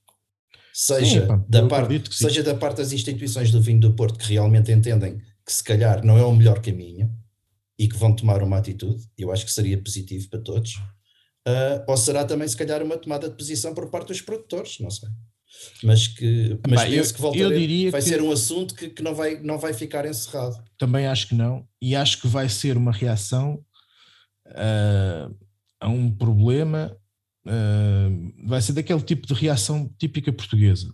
Aquilo ardeu, vamos tentar apagar o fogo e pôr aqui qualquer coisa. E se calhar não se vai fazer uma avaliação de fundo sobre, sobre aquilo que seria e aquilo que era expectável, o que é que o, o, que é que o mercado quer, o que é que o, o, o, setor quer, e, e não, isso não vai ser assim. Essa avaliação nunca é feita. Há, um, há uma, uma notícia que está a causar impacto, vamos lançar aqui uma, uma legislaçãozita que põe aqui, tipo, tem que ter no mínimo 8 anos, ou 10 anos, ou uma coisa assim do género, e a coisa resolve. E eu acho que isso não é uma forma de resolver o problema. É, eu acho que é o que vai acontecer. Eu não sei se a nível de legislação, porque não tenho esse conhecimento, seria possível fazer algo como no Moscatel. mas eu acho que na, na, na, na legislação do Moscatel, acho que é muito mais uh, óbvia para toda a gente da forma como é feita. Pronto, eu a pessoa que compra dar, já sabe que é eu assim. Eu vou-te dar uma opinião há, sobre isso. Eu vou-te dar uma opinião sobre no isso. No Moscatel, por exemplo, nunca haveria hipótese de acontecer esta situação. Eu vou-te dar uma opinião sobre, sobre isso. Eu acho que com isso, com isso, tu vais perder a possibilidade daqueles que fazem bem as coisas, dentro daqueles que fazem bem as coisas, de teres vinhos com perfis espetaculares que existem nos 10 anos, nos 20 e nos 30. Por uma razão muito simples. Porque há quem use vinhos muito mais velhos que vêm trazer coisas muito torreiras para o vinho. E quando tu puseres, quando começares a pôr no mínimo 10 anos para fazeres um 10 anos, essas pessoas vão deixar de pôr esses vinhos mais velhos. E vais passar a beber vinhos de 10 anos. E quando fores passar a beber vinhos de 10 anos, vais passar a ter vinhos com menor qualidade. Minha perspectiva. Nos bons, ou seja, naqueles que fazem bem as coisas. É a minha perspectiva, vais começar a ver vinhos de pior qualidade. Pronto, admito que sim. Agora também admito que, que pá, acho que tem que ser feita alguma coisa uh, sob pena de, da imagem do vinho do Porto ter realmente ainda mais danos. Uh, certo. É, é, é, esse o ponto. Mas pronto, vamos ver. Vamos ver como é que a coisa evolui. Esperemos Fica a ideia. Que não faça muitos danos. Porque o, o, importante era que o vinho continuasse a ser feito com qualidade. Isso é que era. Isso é que não, era... mas isso temos, não é? Pá, há muitos produtores e, e, e, isso temos. A verdade é essa, não é? Talvez sim. Pronto, lá está. Agora, se são todos ou se não são. Vamos ver. Vamos ver. Ok. Então, vamos avançar um, para aqui para o, meu, para, para o meu vinho e para o meu tema. Bom, eu, eu hoje trago aqui um vinho de que eu tenho andado a falar aqui em alguns grupos do WhatsApp e não sei o quê, tenho andado aqui a fazer alguma divulgação e quero desde já dizer que não tenho nada, não tenho cota na, no produtor, não, não me oferece garrafas, paguei todas as garrafas que bebi deste, deste senhor. Um, Estás a fazer alguma coisa mal, então. Estou a fazer alguma coisa mal, exato. Um, com exceção, tenho, tenho que dizer que ainda não, ainda não abri, mas ele trouxe-me uma, uma aguardente que ainda tenho que provar, que, que é uma aguardente ah, caseira pronto. que ele lá tem. Pronto, foi, foi, foi, a, foi a paga que ele me trouxe do último, do, do, quando cá veio. Mas pronto, é um vinho que estamos a falar de um, de um, de um, de um produtor já com algum, com algum tempo que fazia produção de vinho uh, no Douro para, para, outras, para outras casas, vinho e vinho e granel, e, e ele, uh, os, os, netos decidiram começar a produzir um vinho uh, como homenagem ao avô para com uma marca, e então a marca chama-se Legado do Zeca. E eles têm um, um, um branco e um tinto, um, sendo que uh, o tinto é um reserva de 2019 e o branco também é um reserva de 2019. Uh, ah, são dois vinhos com um preço um pouco mais elevado. No caso do, do tinto, uh, são, ele está comercializado aí à volta dos. Acho que entre 18 e 20, conforme, não sei como é, os preços que está nas garrafeiras, confesso. e o branco um pouco mais um pouco mais caro que é um que é um que, é na casa dos 30 e qualquer coisa. O que eu trago aqui hoje é, um, é o tinto. E, e porquê que eu tenho andado com esta coisa? Porque fiquei realmente entusiasmado, porque não, não tenho encontrado assim vinhos, especialmente no Douro, novos, diferentes, que me tenham entusiasmado tanto como este. Primeiro porquê? Porque é um vinho que tem uma estrutura e uma elegância uh, muito interessantes, uma boa acidez, e depois tem 12,5 de grau que é isso que, é isso que, me, tá, que me tem deixado muito, muito entusiasmado. Pá, é um vinho que, que não é um vinho leve, que tem estrutura, tem, o seu, tem um tanino, tem muito elegante, é um vinho muito elegante, sem ser, sem ser eh, aborrecido. Epá, e então hum, é um vinho que me tem, que me tem entusiasmado uh, sobremaneira e, e portanto eles, eu, estes, os netos criaram esta, esta marca. Um, o avô, infelizmente, apenas a conseguiu acompanhar uma parte do processo, ainda provou alguns lotes, mas já não chegou a ver o resultado final, porque ele morreu um, antes do vinho sair. Uh, morreu com 98 anos, o senhor, e, e, os, e os netos têm estado a levar isto, estão a arrancar com o projeto. Epá, e tenho, e tenho, tenho tido aqui algumas conversas com, com o Pedro, com o Pedro Santos, que é, o, que é um dos netos, quando ele tem a oportunidade de vir aqui para, para, os lados de Lisboa. E tem sido, e, e, é uma pessoa espetacular que eu noto um entusiasmo enorme nele, neste, no orgulho que ele tem em estar a fazer isto para, o, para, o, para homenagear o avô. E portanto, deixo aqui a minha, a minha referência e a minha recomendação, que é dos vinhos que me tem mais, mais me surpreendeu nos últimos tempos uh, e que, que, estou, que estou a adorar já. E a, minha mulher que é muito, vamos dizer, esquisita com, com os vinhos, não é qualquer coisa de que ela gosta, e ela disse: que é isto? Que vinho é este? Gosto muito disto. Assim, logo a primeira vez que provou, e então é, tem, sido, tem sido aqui alguma. Temos bebido aqui de vez em quando uma, umas garrafinhas uh, deste senhor. Fica aqui a minha recomendação deste vinho. Uh, julgo que você, nenhum de vocês ainda provou? Não, ainda não provei, por acaso já ouvi falar não. também principalmente no Twitter, porque eles têm uma conta de Twitter e até são bastante ativos. Uh, e depois, pronto, também tenho ouvido alguma, algum pessoal a falar sobre isso e realmente também tô, fiquei eh, curioso. Principalmente ouvi Maravilhas do Branco, que é um branco espetacular. Uh, o, o branco... tinto, pronto, também, agora estás, estás, também aqui a sugerir o tinto, mas eu estava, eu, eu lembro-me que na altura, quando ouvi falar desta, a primeira vez que ouvi falar desta marca realmente foi, foi pelo branco, uhum. que tinha visto um comentário de alguém que tinha provado o branco e que tinha gostado muito. É um curtimento, é um curtimento com, tem um perfil sim, E na altura fui ver, fui procurar um bocadinho de informação uh, e fui, fui parar ao site deles que não tem muita informação, mas lembro-me que tinha dois tintos, um que era o, acho que era Adiante, adiante que, ou uma coisa isto, assim. Isto, é, isto chama-se. E tinha outro lá é que era adiante. a garrafeira dos sócios. Ok, então pronto. Isto chama-se adiante na prática, acho que é, eu acho que é legado do Zeca adiante tinto e adiante branco. E depois, Se calhar o legado do Zeca ao produtor e adiante sim, é sim, é capaz de ser o nome do vinho, sim. Sim. Eu abri agora aqui o site, tem esse adiante branco e tinto e depois tem um que se chama só Zeca, aparentemente. Esse Ou, Zeca. Não, é legado do Zeca, mas tem o Zeca com as Esse, esse Zeca é um, são 98 garrafas que eles fizeram uh, só para a família. Okay. Uh, portanto, não está não tá a ser comercializado. Ok. E qual é que é o preço do tinto, Ricardo? Epá, eu diria que entre 18 e 20. Eu não sei qual é o preço nas garrafeiras, uh, okay. mas anda por aí. Ok. Uh, portanto, estou a ver fiquei, falar pela curioso. primeira vez, que ando mesmo, tenho andado um bocado antissocial nas redes sociais e não sei que eu não tenho acompanhado grande coisa e e estou a ver agora falar pela primeira vez e agora também fiquei curioso. Sim, fiquei curioso. Uh, o, mas o branco é mais caro, ouvi, acho que o, o branco, branco, é 30, 30, 30 e tal, sim. Pois. O branco é 30 e tal. É um curtimento. Eu vou, eu vou vos dizer, eu já, eu já provei o branco e vou dizer aquilo que disse ao Pedro.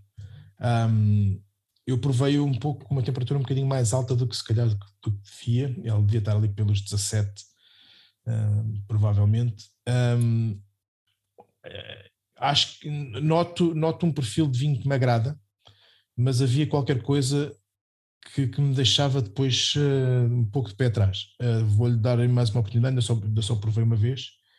Uh, quero ver se quero experimentá-lo um bocadinho mais, mais com mais baixa temperatura e quero também deixá-lo aberto um bocadinho mais tempo, que foi abrir, abrir a garrafa e, e esperá-lo.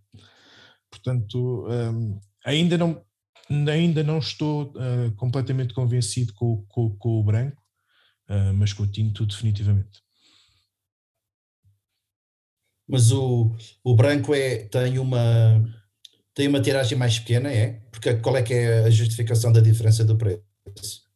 São menos garrafas ou não sabe? Pá, não sei. Não sei responder. Ok, está bem. Não, às vezes podia ser uma edição limitada e, e por esse motivo pois, não sei, ter encarecido a produção. Não, acho que não sei. Não sei responder okay. honestamente. Ok. Mas fiquei curioso para, para provar o, principalmente o tinto. Uh, quer dizer, fiquei curioso para provar os dois, não é? Mas o branco, pá, quando entra nessa gama de preços, já tenho alguma dificuldade para um vinho. Por exemplo, o tinto ainda sou capaz de arriscar a comprar para provar. É basicamente uhum. isto que eu quero dizer. Uh, pá, 30 e tal euros comprar um vinho para provar já, já me custa um bocado a dar. Pois, já começa a ser. É. é só essa. Mas pronto, mas poderei se calhar provar em alguma prova e, e, e depois realmente ver. Sim. Eu tenho, eu tenho aqui, eu tenho uma garrafa e depois. Ah, pronto. Essa parte me faltava. Quando tu levares o Petrus, eu levo. Estava difícil. Estava difícil. tu levas o Petrus. Não, eu levo um Porto estilo 10 anos. boa, boa, boa. Bom, então vamos passar aqui ao meu tema um, e vamos falar um bocadinho sobre os sistemas de classificação de vinhos. Um, é, uma, é um tema que também já foi, já, já teve os, os seus momentos de polémica e, e, e há, há, pessoas que, que concordam, não concordam, pronto, há, aqui, há, há, várias, várias temáticas. Então aqui um bocadinho de enquadramento sobre, sobre os, os sistemas. Portanto, existem basicamente três tipos de classificação uh, de vinhos, três escalas, digamos assim. Aquela que é mais popular no mundo inteiro é de 0 a 100, que, que foi aquela que foi popularizada pela Wine Spectator e pelo Robert Parker na, na newsletter do Wine Advocate, uh, e portanto essa é, é mais, uh, mais global. Depois temos a de 0 a 20, que é mais popular eventualmente aqui na, na Europa um, e que é mais popular aqui em, em, em Portugal também. E depois temos uh, de 0 de 1 um, uh, a 5. Portanto, é, são essas três escalas que existem do ponto de vista de, de classificação. Pronto, a de 0 a 100, como, como eu já vos disse, foi, foi muito popularizada pelo, pela Wine Spectator e Robert Parker. Toda a gente vê aquela, aqueles rótulos com, com autocolantes a dizer 92 Parker, 94 Parker, 95 Parker. Os, os 100 pontos Parker são uma coisa altamente almejada, portanto, há muitas revistas, principalmente americanas, que, que se baseiam nisso. Portanto, uh, isto foi, foi baseado no sistema de, de, de notas do, do, do, ensino secundário americano, em que as notas, mas que, em que as notas apenas estão entre os 50 e os 100 pontos. Portanto, uh, estavas a falar de coisas que não correspondem aos números que são, portanto, isto não é uma escala de 100. Isto é uma escala de 50, na melhor das hipóteses, sendo que a, a maioria. a maioria esmagadora dos vinhos está entre 85 e 100. Portanto, acho que são, pelos números que vi entre o Wine Spectator e Robert Parker, acho que dava 75% do, do, das, das pontuações estão entre 85, entre 85 e 100. E, portanto, qualquer, qualquer nota abaixo de 85 é para esquecer. Portanto, a tabela uh, até diz que entre 50 e 74 é não recomendado, é o lixo, lixo. Uh, e depois há o medíocre que vai até aos 80 e depois entre 80 e 84, isto é a tabela do Wine Spectator, é um, um sólido, um vinho bem feito. E portanto, temos aqui esta, esta, esta escala. Eu depois já vou comentar a minha opinião sobre, sobre esta, estas questões. Depois, uh, existe também a escala de 20 pontos, que surge mais ou menos em, por volta dos anos 60, uh, eh, como escala para avaliação mais académica de vinhos. É também a escala mais europeia, porque na Europa as classificações também das escolas do, do, do, ensino secundário e, até do universitário é, é entre 0 a 20, Uh, e portanto essa também é mais, é mais europeia, digamos assim. Ela foi mais uh, levada a público pela Jancis Robinson uh, e é também utilizada pelas revistas de vinhos em Portugal, um, as principais, e pela revista de vinhos francesa. e portanto um, esta escala também, tal como a americana, apenas utiliza uma parte da escala.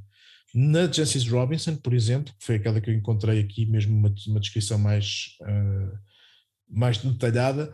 Um, Justice Robinson, que agora já não é da Justice Robinson, mas eh, que, que ainda utiliza o nome, vai, a escala só utiliza de 12 a 20, portanto só utiliza 8 pontos, é uma escala de 8 pontos, uh, que na prática depois acaba por ser de 16 porque eles usam meios pontos. E é aqui que, pronto, que eu, que eu quero que eu, que eu faço aqui uma parte do, do comentário que é um, não entendo a utilização de uma escala de 100 quando uh, se não se utiliza os 100, portanto, dos 50 aos 100, e não entendo a escala de 20 quando se utiliza 16, 16 pontos, uh, ou 18 até, e depois não se utiliza os outros para baixo de 10. eu percebo que é aquela coisa de, da dificuldade de dizer a um produtor que tem uma nota negativa. E, portanto, quando tem abaixo de 50 seria negativo e quando abaixo de 10 seria uma, uma nota negativa. Uh, que eles teriam problemas do ponto de vista comercial. Mas na prática também uh, não é a coisa mais, mais interessante quando a maior parte dos vinhos que nós vemos classificados nas revistas, mas nas portuguesas pelo menos, é tudo acima de 15,5. Portanto, abaixo de 15,5 há muito poucos vinhos uh, classificados nas, nas revistas. E, portanto, o que dá uma escala relativamente pequena de classificação. Por exemplo, há, há muitos de vinhos com 19, muito mais do que se calhar de, deveria haver. Uh, e que dá uma ilusão de, de uma de, de grandes pontos, uh, quando na realidade pronto, não é assim tão, tão, tão grande. Depois, na terceira escala, que é a de 5 de cinco pontos, um, é menos popular e normalmente é utilizada muito por mídia não especializado um, e também alguns, uh, alguns blogs uh, que utilizam não, não tanto os números, mas símbolos, uh, como era, por exemplo, com, com estrelas, estrelas que, é, que, é, muito comum, ou rolhas, como era o caso do muito famoso blog Vinha Cop, que utilizava rolhas na sua classificação.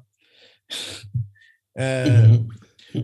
Uh, e, pronto, para quem não, não entendeu a piada, Vinha Copa era o meu blog de vinhos com mais uns amigos, aqui há uns anos atrás. E nós tínhamos uma classificação com rolhas. Uh, a revista de Cantor também utilizou esta escala até há 10 anos atrás. Em 2012 mudou para uma escala uh, que acho que tem, que tem, tem as duas, tem a de 0 a 20 e a de 0 a 100, uh, ou seja, a escala de 100 e a escala de 20. Utiliza as duas, dá uma classificação nas duas.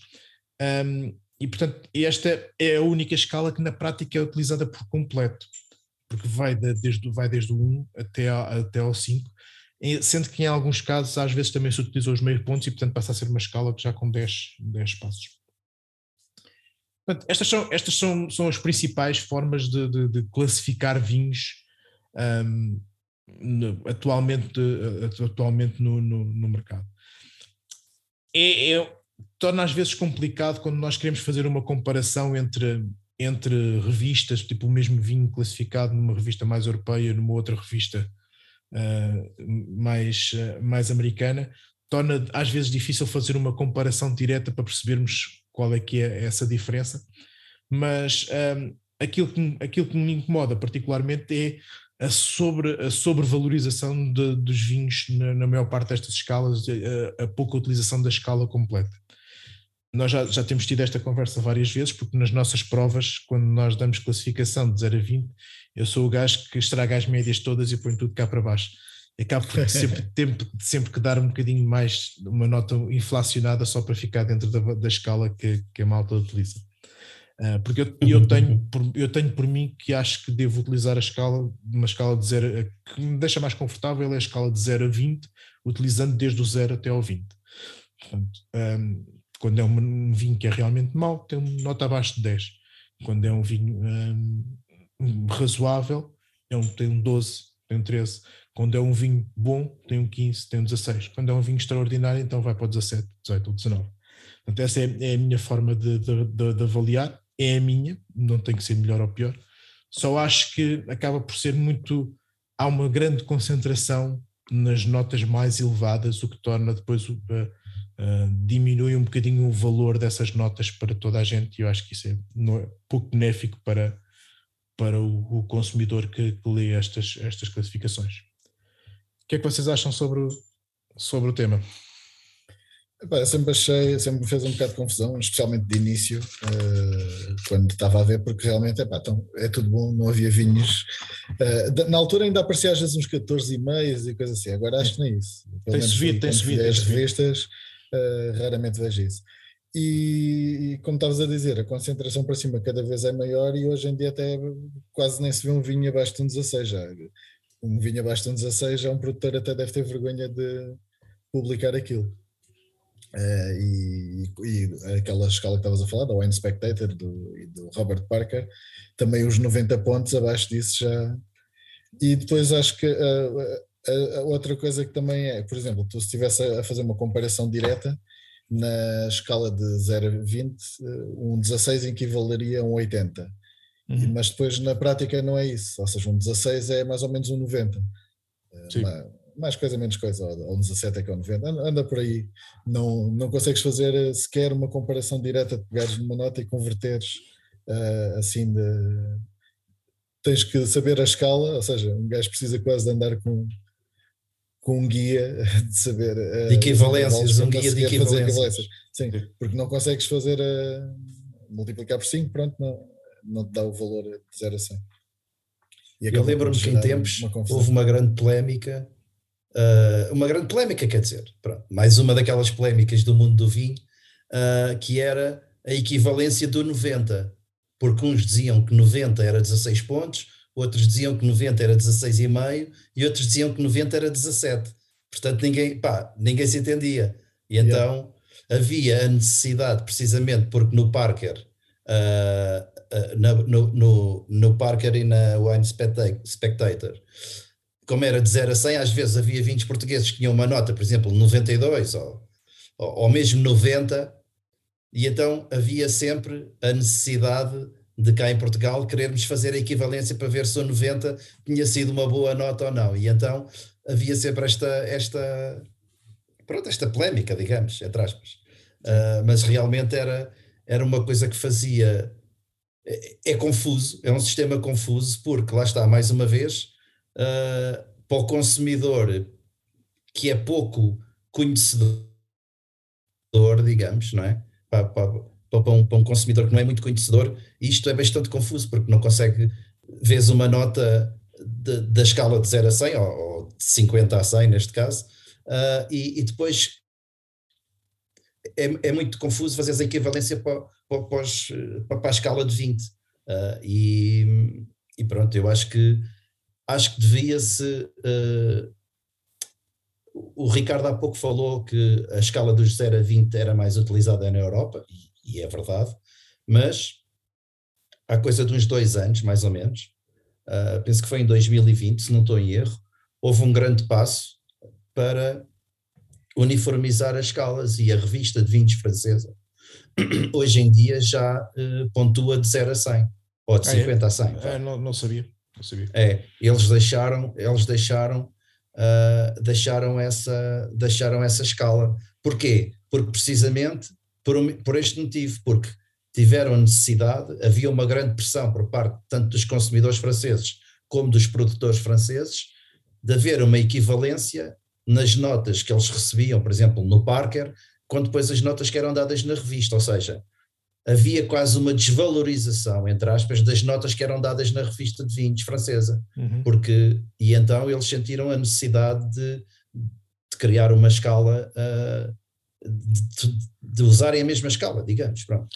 E hoje em dia eles, eles pontuam de zero, de, de zero a 100, que no caso é o, é o tal 50 a 100, como, como o Ricardo referiu. Mas eu, eu, por, acaso, eu, por acaso, eu, eu, por acaso até acho que se tivesse que escolher uma, eu acho que escolheria a de 50 a 100, porque eu, eu pessoalmente uso a de 20 porque tenho pouco conhecimento, ou seja, não, não tenho tanta abertura, prefiro uma escala mais curta para, para classificar.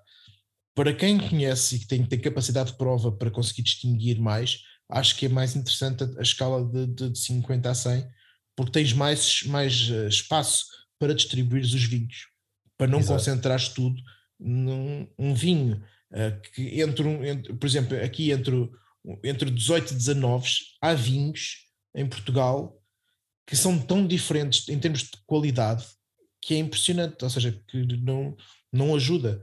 E se tu, se tu tiveres essa classificação, por exemplo, entre, o, entre um 94 e um, e um 98, já tens mais espaço para, para distribuir esse, esses, um, essas notas, portanto acho que. É, mas, isso, mas isso também é uma situação. Uh, uh, eu, eu, há pouco ia só fazer um parênteses, só para lembrar, é uma curiosidade, já que estamos a falar das escalas, que o João Paulo Martins, quando, tinha, quando, tinha, quando fa, fazia e faz o seu guia de vinhos, ele, eu penso que na, na, na década passada, não sei, mas pelo menos na anterior, ele tinha um sistema que era de 0 a 10. Ele classificava Sim, os vinhos de 0 a 10. Sim. Que ainda era mais uma escala. ainda era mais uma escala para a confusão, portanto. É, o João Afonso mas... usava os 100 e o aquele mais antigo, como é que ele se chamava? O Salvador, não era? José Salvador. Esse também Sim, tinha exatamente. uma escala qualquer, eh, não sei se era até 5 ou 7. Era assim uma coisa esquisita. Sim, essa acho que era de 7. Era, era uma cena assim. Mas a de 10 ah. do, do, do, João Paulo Martins não é muito diferente da de 20. Sim, mas lá está. Mas, mas uh, um 7 é o quê? A questão, a, questão, a questão para o consumidor, não é? Yeah. É esta. Um 7 é o quê? Seriam 17. É 16? É 15? É, é, é 17? É 18? Ah, ninguém sabe, não é? Sim, sim. E mesmo na escala de 50 a 100 que tu falas, há várias pessoas que interpretam a escala de outra forma. Há uns que, que pontuam mais alto e há outros que pontuam mais, mais baixo. Ou sim. seja, houve muitos produtores que deixaram de enviar uh, vinhos para, para, algumas revistas e porque não queriam estar, não queriam estar condicionados pela pontuação quando não havia realmente uma, um uma uniformidade na nota. Sim, tu notas, uh, tu então, notas uma diferença grande entre aquilo que são as notas da Wine Spectator, de, do Robert Parker e da, da Wine Enthusiasm, por exemplo, uh, Enthusiast. A Wine Enthusiast tendencialmente tem notas um pouco mais elevadas do que os outros dois.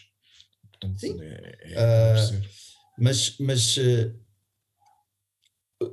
há, uns, há uns anos para cá tem havido uma corrente também de consumidores que, e de produtores também que têm tentado uh, distanciar-se das notas, ou seja, uh, desvalorizar uh, a nota do vinho, que acham que o vinho não deve ser, não deve ser avaliado com uma nota, deve ser a pessoa deve provar o vinho e, e gostar ou não gostar e, e não atribuir uma nota no fundo, a nota acaba por ser também uma necessidade que, que o, o, o, o mercado tem, digamos, de, de, de cotar os vinhos eh, e fazer com que esse vinho também tenha uma, uma, uma valorização em termos de preço, não é? Portanto, isto acaba por ser um bocadinho aqui um sistema que, que, todos, que todos lucram, digamos, entre aspas.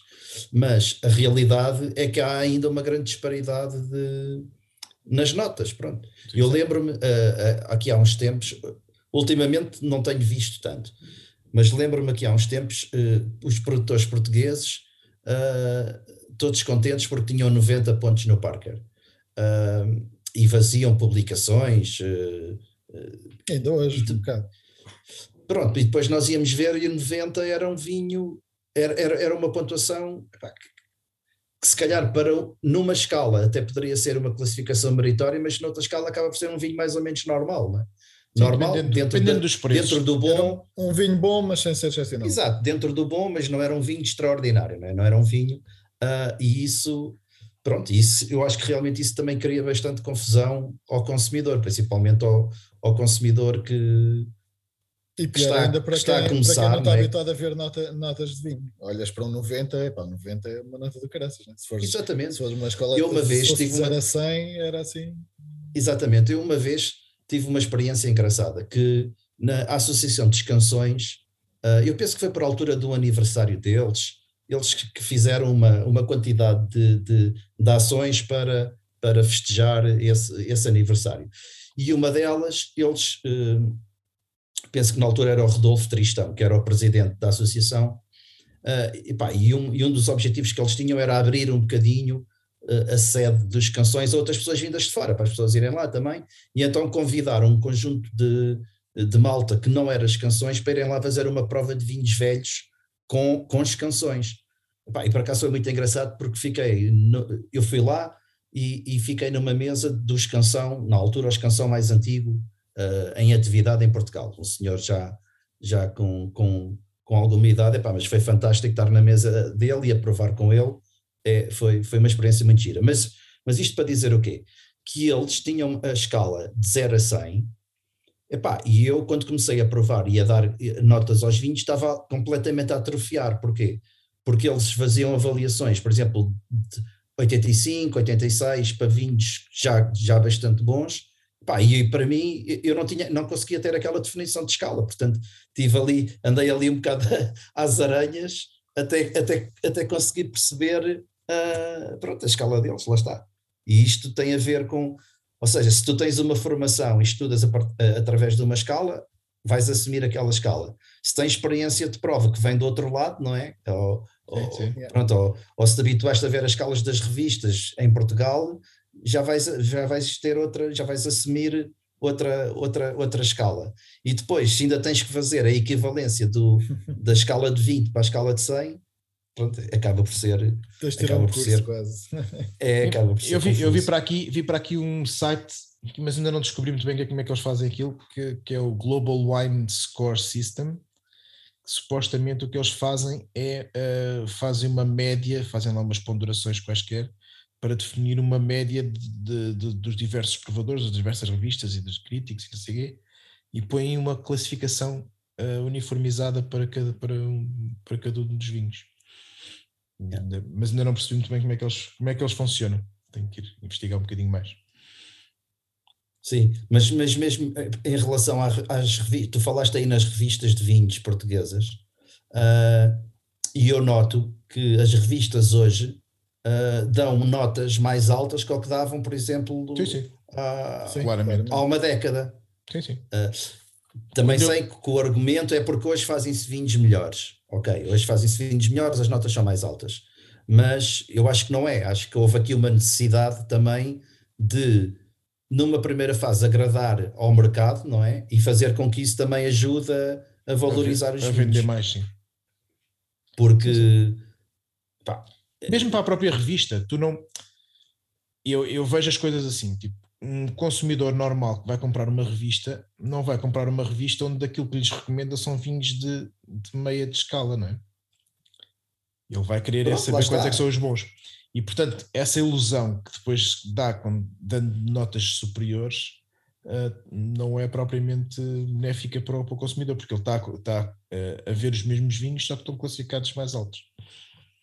Sim, eu já pensei, eu, eu, eu penso que já falámos sobre isso aqui no, em episódios passados, mas isso é, é um bocadinho perigoso porque pode descredibilizar um bocadinho a revista, no sentido em que se nós damos um 19 ou um 19,5 a determinado vinho, e sem pôr em causa a, a, a, qualidade do provador e a forma como o provador olha para aquele vinho. Isso não é, não, não é isso que está em causa. Mas acho que tem que haver um, um, um princípio de, de proporção com outros vinhos, sim, sim. Ah, porque se repara, se há, se há um vinho de 20 ou 30 euros, mas que realmente é bom, mas que tem um 19 ou um 19,5, então que escala é que fica guardada pá, para os grandes vinhos? É, é só essa proporção que eu acho que, que, que tem que ser feita para. E, e outra coisa que eu acho que eles fazem é que eles fazem essa proporção, podem fazer alguma dessa proporção, não fazem muita, mas fazem alguma, apenas para os vinhos portugueses. Portanto, é isso que eu estou a dizer. Quando, quando é tu fores comparar, por exemplo, um vinho português, um vinho, um vinho que tenha levado 20 em Portugal, e depois vais comparar com aqueles vinhos superlativos uh, de, de, França, de Bordeaux ou de Borgonha, alguns grandes vinhos mundiais, como é que se compara, não é? Tipo, não quer dizer que os, pois nossos, é, precisamente... os nossos, os nossos não, não, não, possam, em algumas circunstâncias, serem equiparados. Acho difícil, mas uh, não, não estou a dizer que não possam. Mas, uh, mas se dás 20, uh, eu lembro-me de um que foi das maiores, foi um que era o, o Vila, acho que era o Vila Santa, que levou 20 na, na Blue Wine na altura. Não sei ah, se sim. recordam disso. Hum, epá, não tenho, não tenho ideia. Lembro-me da Blue Wine, mas não, não, não me recordo. Epá, e depois o que é que se dá? Uh, pá, mesmo, por exemplo, comparando com um vinho do Porto, uh, dá, tu dás, vais agarrar aí num, num Taylor's de 2017 e dás-lhe um 20. Pá, o que é que tu dás a um vinho de 63 ou de. Pois, exato. Pois lá está, é essa, é essa proporção que, que é preciso ter cuidado, porque senão acaba. Pode, pode dar uma ideia de que. Pá, de alguma descredibilização, não é? Mas pronto, mas no fundo isto tudo são notas. Uh, quem defende é. que não devem existir notas ri-se um bocado com esta conversa, não é? Porque acaba por. Ah, eu, eu, por, por, dar alguma, por dar alguma razão. Eu nem sou, nem sou, nem acho que não tenho assim uma opinião definida sobre deve haver notas ou não. Acho que tem o seu papel, acho que é exagerado o impacto que tem. Acho que chama mais a atenção, é por isso que tem o sucesso que tem. É mais fácil tu olhares e depois tens ali um número, uma coisa. Sim, as pessoas querem coisas mais simples. Do que estás a ler uma descrição e que ainda por cima a maior parte das pessoas olham para uma descrição de vinho e dizem que estes gajos são malucos, que é, que é isso. e por isso olham ah, para o número. Pronto. Eu acho que acaba por ser também uma, uma parte do, do negócio, não é? A pontuação acaba por ser uma parte do negócio. E principalmente tu, quando se tiveres um vinho bem cotado, tu vais vender mais. E então eu acho que também tem a ver com a, com a, com da indústria ter, ter esse sistema. com a internacionalização dos vinhos com o mundo global. Porque tu, um, gajo, um gajo que é importador de vinhos não consegue provar os vinhos todos não é? portanto ele vai ter que se basear numa avaliação terceira digamos assim em quem ele confia para escolher os vinhos que ele vai comprar para, para ter à venda, para importar para o país não dele. Não vai ler a descrição dos vinhos. Não vai ler a descrição dos vinhos, porque não vai entender. Tem que, principalmente para o negócio internacional, é, tipo um americano que é importador, que quer importar vinhos de Portugal, vai, vai à, à Wine Spectator ver lá quais é são os vinhos portugueses mais bem classificados e importa esses. Não vai andar a provar vinhos então, É isso que eu estou a dizer. Faz parte do negócio, não é? Sim, sim, faz parte do negócio. E ajuda, eu acho que ajuda. Mas por outro lado, também tem um peso demasiado elevado. Nós tínhamos aquela. Houve aquele, aquela, aquela época do, do Michel Roland a fazer os vinhos para o Parker para yeah. ter as classificações mais altas. Já Exatamente. aqui algumas vezes. Exatamente. Muito bem, então já estamos uh, aqui no final e vamos passar aqui para, para a fase das, das recomendações. Acho que o Jorge tem aí umas recomendações para fazer, não é? Olha, tenho duas sugestões. Desta vez não é livros, nem é restaurantes.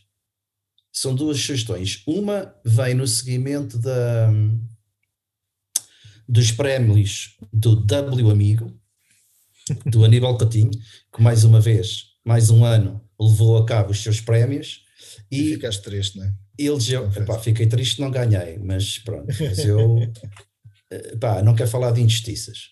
Uh, o, o, o blog de vinho do ano, deste ano, foi o, um blog que é o Entre Vinhas, não sei se vocês conhecem, que é da, da Madalena Vidigal, foi o, o, o blog que ganhou, uh, e uh, a minha sugestão, pronto, é mesmo, uh, é mesmo esse blog, porque realmente ela faz, pá, faz ali um bom trabalho, e numa altura em que os, os blogs estão fora de moda, não é? Que há pá, que surgiram os influencers no Instagram, no TikTok, no Facebook, uh, os blogs acabaram por perder, por perder bastante uh, visibilidade. E portanto eu acho que é realmente é, é de louvar quem ainda continua a criar conteúdos pá, e conteúdos de qualidade no formato no formato do blog. E no caso da, da Madalena Vidigal aqui no Entre Vinhas, ela tem um, um blog bastante, bastante engraçado, uh, com, com conteúdos muito bons. E uh, o curioso é que ela também tem um podcast. Eu acho, eu acho, não sei se nós já não tínhamos falado nisso aqui. Ela tem um podcast que, que, é o, que é o minutos, chama 5 minutos de vinho. Uh, e é fantástico uma pessoa conseguir fazer um podcast com 5 ou 6 minutos, não é? que mostra é. bem mostra bem as parvoices que nós dizemos aqui durante, durante mais de uma hora. Uh, mas a minha sugestão é esta: é, é, é o blog Entre Vinhas, uh, e que foi o blog do ano para o Aníbal Coutinho, e fica, fica aí a sugestão para irem lá ler, porque realmente tem, tem bons conteúdos. Uh, a segunda sugestão, aproveito que dou já, dou já também esta, esta segunda sugestão, é um evento, este ano, em princípio, tudo indica que vai ser o ano do, do, do ressurgimento dos, dos eventos, não é? Vamos ter, uh, vamos ter de novo os eventos de vinho em grande força, não só os, não só os de vinho, como todos os outros, mas pronto, para o caso agora o que interessa é os de vinhos, uh, e a CVR da Bairrada já anunciou que vai, vão voltar, vai, este ano vai acontecer a segunda edição do evento aqui na Bairrada, uh, que em tempos é, é um evento que era semelhante ao, a outro que em tempos acontecia, que, organizado pela revista de vinhos, uh, e, e pronto, e são boas notícias, vai ocorrer no dia 7 e 8 de maio de 2022, uh, no pavilhão de desportos da Anadia, a entrada é livre, mas se quiserem provar, têm que adquirir o copo bairrada, custa 3 euros.